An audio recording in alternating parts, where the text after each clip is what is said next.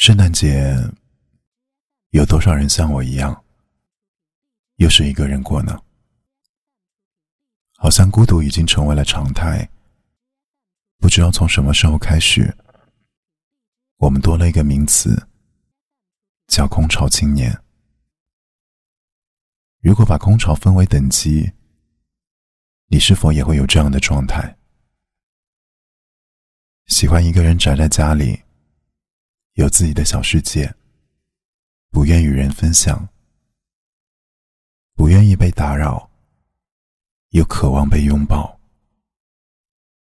间歇性想谈恋爱，又持续性的单身，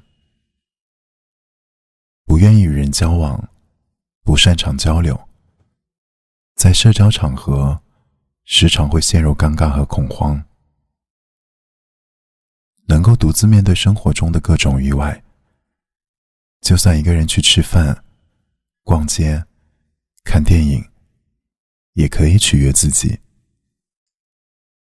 如果你也是这样，那么在十二月二十四号晚上十点，搜索抖音电台，就让我来陪你们过平安夜吧。